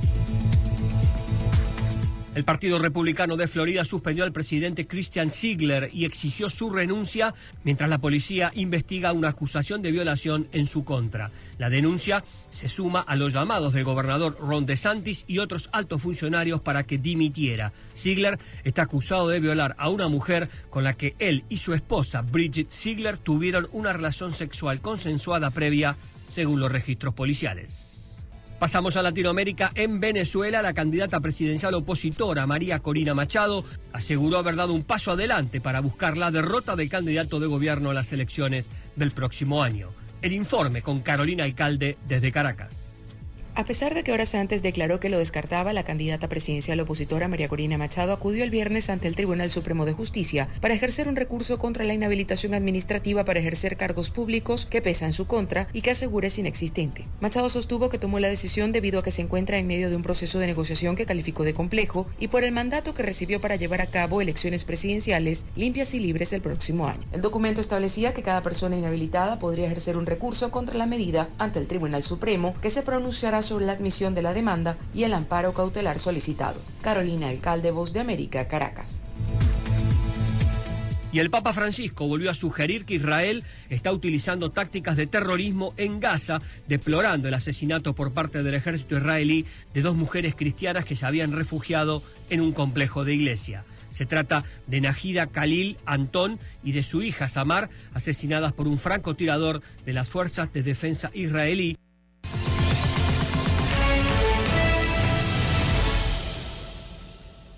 Se trata de un drástico aumento del 12% en la carencia de vivienda que llegó a su nivel más alto a medida que el incremento vertiginoso de los alquileres se sumó a la disminución de ayuda por la pandemia de coronavirus para dejar la vivienda fuera del alcance de más gente, indicaron las autoridades federales estadounidenses.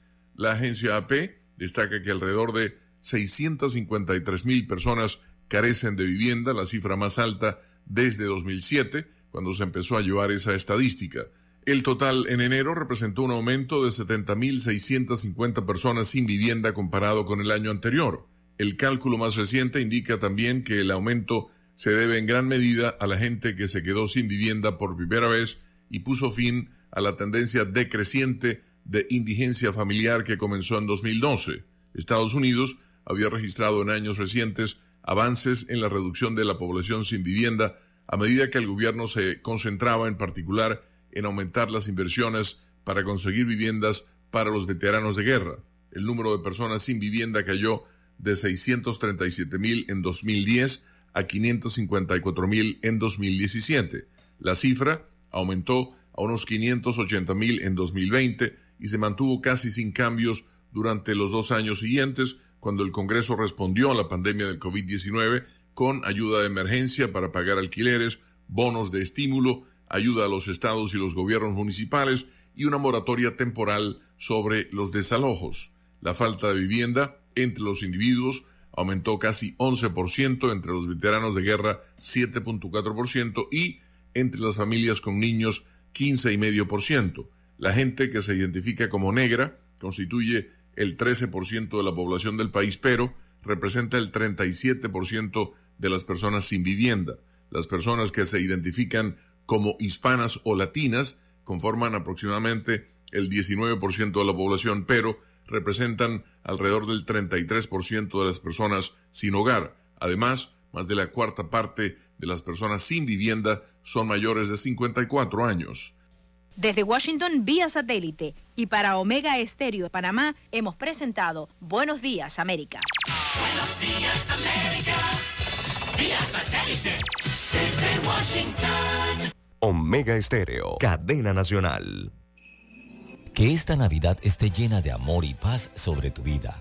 Que la magia de la Navidad sea tu mejor vestido, tu sonrisa el mejor regalo y tu felicidad mi mejor deseo. Que en esta Navidad y el Año Nuevo se desborde el amor y la salud en ti. Que los problemas, incertidumbres y la injusticia no sean tropiezos en tu vida. Pídele a Dios claridad y solución. Mensaje del licenciado Juan de Dios Hernández Sanjur, su abogado de confianza. A su entera disposición. 6614-1445.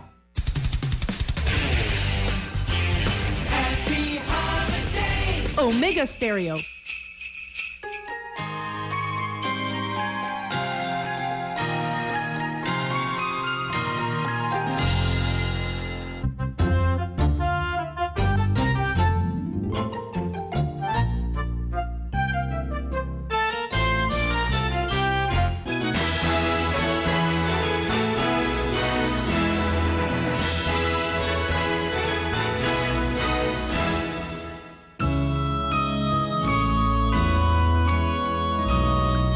Mujer de 38 años, quien viajaba en un auto pick-up, este domingo se convirtió en la sexta víctima por accidente de tránsito en la provincia de Herrera.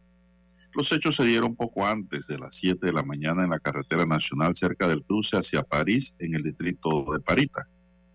La mujer identificada como Aleida Barría, del distrito de Chitré, viajaba como pasajera y murió de forma instantánea, mientras que el conductor de nacionalidad venezolana fue atendido y trasladado para recibir atención médica luego del choque.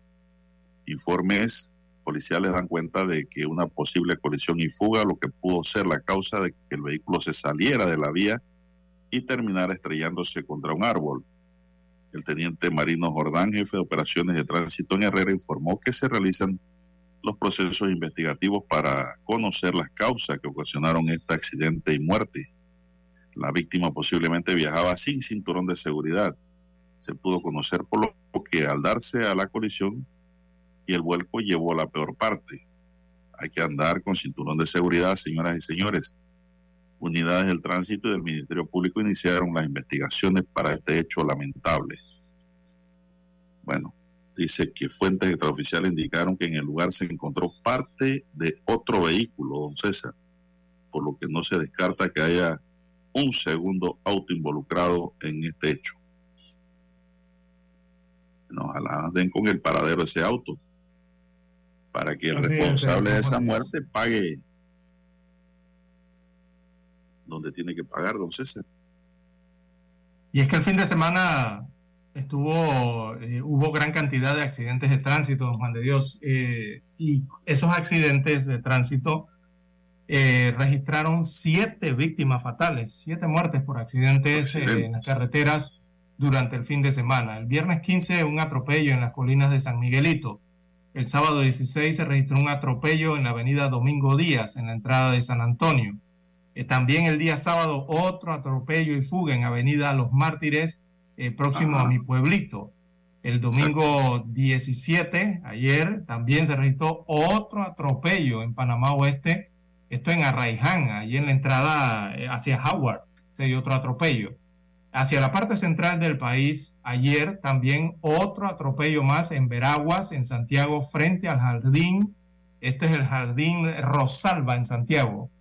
Y en la provincia de Colón, allá en la eh, costa caribeña, también se registró otro atropello en Sabanita frente a la fogata número 2.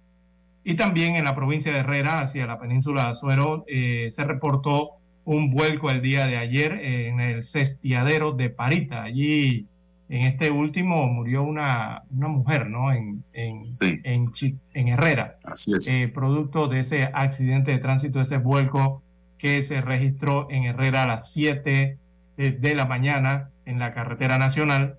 La carretera, esa carretera se llama Belisario Porras, eh, cerca del cruce hacia París, allí en el distrito de Parita, en la provincia de Herrera, en ese pick-up, ¿no? que lastimosamente eh, allá en Herrera se contabiliza como la sexta víctima por accidente de tránsito en esa provincia eh, central.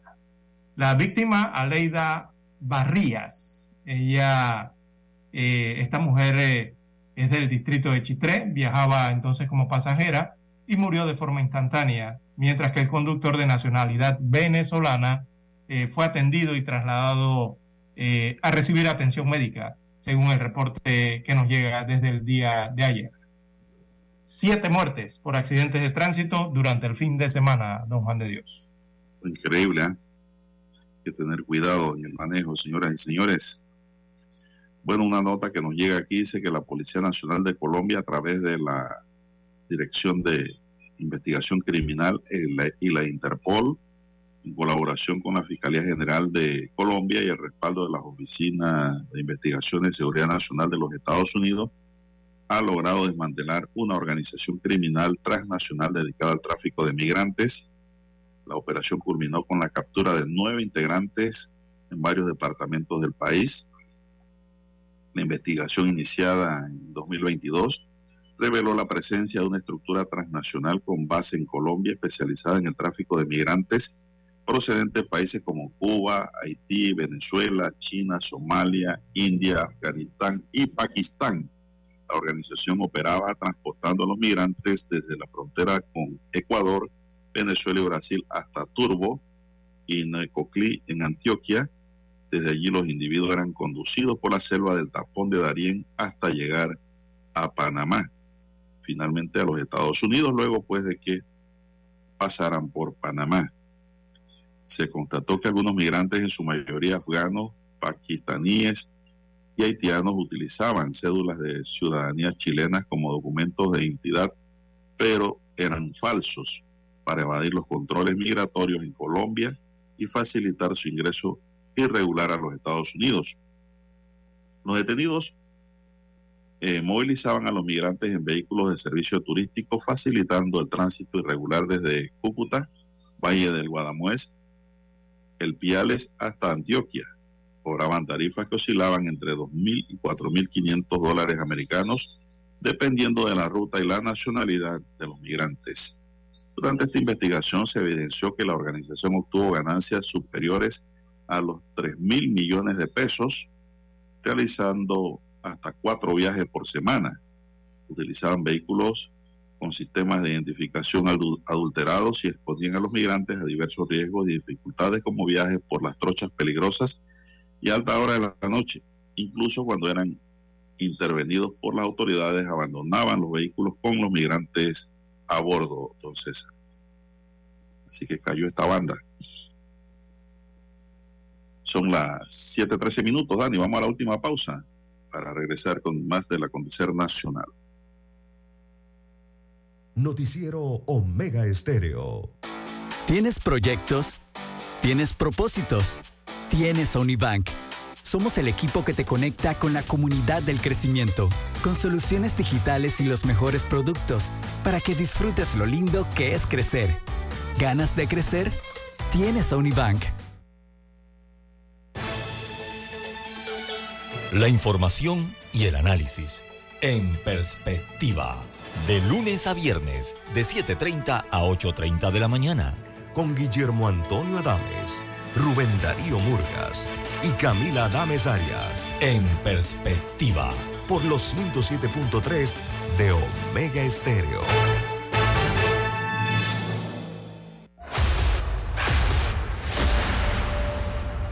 Desde los estudios de Omega Estéreo, establecemos contacto vía satélite con la voz de América. Desde Washington, presentamos el reportaje internacional.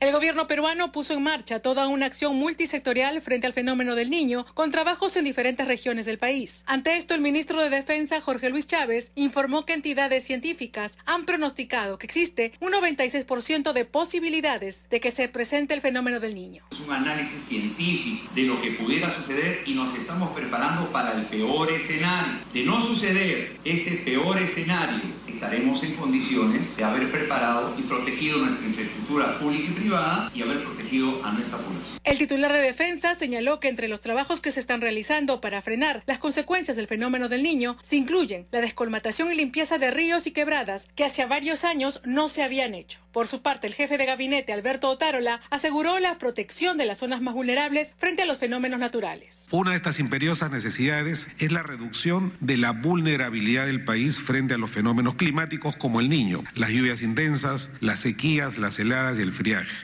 Esto es parte de las políticas que como gobierno venimos impulsando. En ese camino seguiremos trabajando incansablemente. Mientras tanto, en el país se han elevado las temperaturas, adelantándose a la estación estival. Los expertos han informado que el anticiclón del Pacífico Sur se ha debilitado y alejado, pero que aún no se puede asegurar la intensidad con la cual puede llegar el fenómeno del niño al país. Los actuales trabajos que se vienen realizando en las zonas más vulnerables presentan ya un avance aproximado de 75%, asegurando la viabilidad de las aguas en caso las lluvias sean intensas. Según las autoridades, estos trabajos culminarían a fin de mes para empezar otra etapa frente al plan de trabajo de prevención. Silvia González, Voz de América, Perú.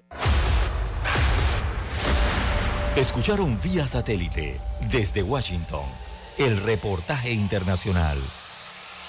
Omega Estéreo, 24 horas en FM Estéreo. Si cuidamos el ambiente, tendremos una vida más placentera. Cuida nuestro futuro. Ministerio de Ambiente, por un desarrollo sostenible. Panamá sigue creciendo.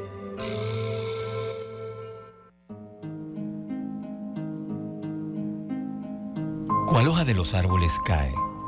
El último mes se despide de este año 2023, mismo que está por finalizar. Con la llegada de la Navidad, la ocasión es propicia para dejar a un lado materialismo, diferencias, egoísmo. Vivimos en un mundo con enfermedades, pobrezas, guerras, injusticias. Con la Navidad nacen las ilusiones, la fe y la esperanza. Llena el espíritu de sentimientos que se vierten en nobleza. Un abrazo, una llamada, un te quiero. Navidad. Es momento de valorar, agradecer, pero sobre todo compartir con aquellos que menos tienen. Felices fiestas de fin de año. Les desea la cadena nacional simultánea Omega Estéreo.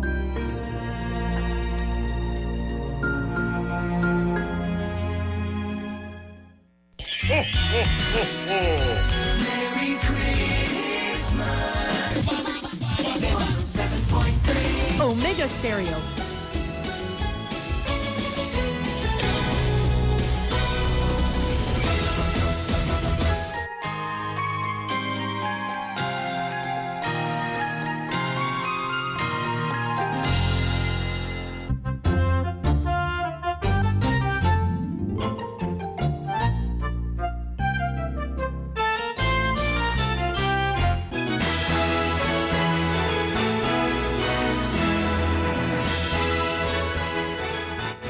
Amigos oyentes, 7.18, las 7.18 minutos de la mañana en todo el territorio nacional. Y como se esperaba, don Juan de Dios, bueno, la Teletón 2030 supera su meta de 2.5 millones de dólares, como habíamos señalado el día sábado aquí, don Juan de Dios. Así que la madrugada del domingo, eh, tras una larga o, o- o maratónica, eh, eh, maratónica una larga maratón de artistas y de donación, donaciones que se iniciaron el sábado. El Club Activo 2030 anuncia en sus redes sociales, perdón, eh, que la meta entonces de la Teletón 2030 eh, fue superada, recolectando cerca de 2 millones 538.441 eh, balboas con 69 centésimos. Eh, para esta edición, que es la número 38 de la Teletón 2030, la organización se había propuesto como punto final la suma de 2.538.020 dólares, o sea que la superaron por unos 300 dólares, eh, los cuales serán eh, para fortalecer la red de lactancia materna en los bancos eh, de leche del Hospital Irma de Lourdes Sanetato, este, ubicado en Tocumen, y en el Hospital Materno Infantil José Domingo de Ovaldía, ubicado en la provincia de Chiriquí. Recordemos que estos son bancos de lactancia humana. Así que el proyecto Meta incluye también fortalecer los puntos de acopio y despacho, así como la optimización de la cadena de frío para el traslado del alimento materno, ya que según cifras del propio Club Activo 2030, cada año nacen en Panamá 70 mil niños y niñas, de los cuales el 10% al 15% nacen prematuros. Precisamente esos son los que necesitan de la leche materna. Así que los beneficios paralelos que las madres eh, tendrán serán los bancos de leche materna mejorados con tecnología en donde podrán donar y contribuir a la mejora de la salud de miles de niños y niñas prematuros que son más, eh, serían los más beneficiados eh, con este proceso, don Juan de Dios. Así que se alcanzó la meta finalmente para apoyar a los bancos de leche eh, materna humana aquí en eh, Tocumen y también en David. Bien, don César, en otra nota tenemos que la Dirección Nacional de Organización Electoral informó al administrador de la cuenta en Instagram de Yajaira Perén, diputada suplente de Juan Diego Vázquez y candidata a diputada por el Circuito 82, que se admitió una denuncia por la presunta violación a las normas electorales. En la resolución se anuncia al administrador de la cuenta de la red social Instagram que mediante resolución de 12 de diciembre de 2023 se admitió una denuncia presentada por el Centro de Estudios y Monitoreo Digital del Tribunal Electoral por la presunta violación a las normas electorales en materia de propaganda electoral en medios digitales. Se detalló que el denunciado, a partir de esta publicación, o sea, desde el día 15, por el término de dos días hábiles, puede contestar o presentar los descargos que a bien tengan en cuanto a la denuncia presentada en su contra. Entonces, recordemos que estamos en veda. Estamos en veda de propaganda electoral ahora mismo. Y hay una denuncia pues en contra de la joven abogada. Son las 7.22 minutos. Ella presentará su descargo, ¿no? A ver qué decide el tribunal. Así es. Bien, las 7.22 minutos de la mañana. Bueno, don Juan de Dios, eh, oiga, se acaba el año. eh, estamos a menos de 15 días para que finalice el 2023 y los órganos ejecutivos y el órgano legislativo no se han puesto de acuerdo para definir el nuevo presupuesto general del Estado para el año 2024. Así que este escenario hasta hoy, 18 de diciembre, sigue generando la incertidumbre, ¿no? Eh, ante los retos económicos que tiene el país actualmente y que va a tener para el año 2024, sobre todo eh, por el tema del fallo de inconstitucionalidad del contrato minero. También hay que ver el tema de la escasez de las aguas eh, debido a la sequía extendida que hay en el país eh, las aguas para la operación del canal de Panamá, las aguas en los lagos, ¿no? que hay un déficit importante allí. Y también la otra problemática que sigue latente allí como una bomba, don Juan de Dios, una espada de Damocles, eh, el déficit del programa de invalidez, vejez y muerte de la caja del Seguro Social. Todos esos son temas importantes eh, que tienen que ver con el presupuesto anual que presenta el Ejecutivo al Legislativo. Así que se acaba el tiempo de un Juan de Dios. Eh, inicialmente se había presentado un presupuesto, una friolera realmente, ¿no? De 32.754 millones de dólares. Eso que representaba 5 mil millones de dólares más que el presupuesto del año 2023, o sea que el presupuesto actual lo aumentaron para el 2024 en más de 5 mil millones de dólares. Todavía la población se pregunta, ¿y de dónde van a salir esos recursos para poder financiar el presupuesto del país. Bueno, eh, no se han puesto de acuerdo, don Juan de Dios, la constitución política tiene sus mecanismos eh, cuando ocurren estas situaciones, si es presentado, si no es presentado, si es aprobado o no es aprobado el presupuesto o si se le pasa el tiempo y no es discutido por la Asamblea Nacional el presupuesto presentado por el Ejecutivo, si habrá sesiones extraordinarias o no al respecto, pero nada de eso se sabe hasta el momento. No se han puesto de acuerdo ni el Ejecutivo ni el Legislativo, así que eh, habrán escenarios de supuestos para estos días de lo que pueda ocurrir, eh, don Juan de Dios. Bueno, César, todos sabemos que si no se aprueba un nuevo presupuesto van a operar con el del año anterior. Y los diputados dirán que para aprobar un nuevo presupuesto con recortes para su órgano, ellos preferirían el anterior que les tiene a, ancha, a todas sus anchas dinero para manejar en un año electoral. Ya es bueno pensar así para que las cosas salgan bien, ¿no? Hay un dicho que dice, piensa mal y te irá bien. Eso sí lo rechazan. Eh, si no lo discuten, eh, el, el, Ejecutivo entonces podría aplicar el presupuesto que presenta son los escenarios ¿no? que hay en base a las normas constitucionales y las normas también que tienen que ver con el reglamento interno de la Asamblea eh, Nacional. Entonces, si la Asamblea no lo aprueba, no hay presupuesto. Exacto. si no lo aprueba. Es una ley. Si lo rechaza, igual, no lo aprueba. Igual. Exactamente. vamos con el año anterior tiene que haber una solución y la constitución así lo establece. Son las 7.26 minutos, se nos, se nos acabó y dentro de ese presupuesto hay una gran cantidad de preguntas y la que sale a colación, la primera es eh, el presupuesto que tiene la Asamblea Nacional o recomendado para el, órgano el órgano legislativo en este caso, ¿no? Se han aumentado más de 50 millones de dólares de, de presupuesto, don Juan de Dios, para el 2024, o sea que el presupuesto de la Asamblea estaría llegando a los 200 millones de dólares para el 2024, imagínese usted, más de 200 millones. Una asamblea que hace eh, tres, cuatro años atrás eh, funcionaba con la mitad de eso, mucho menos que la mitad de eso.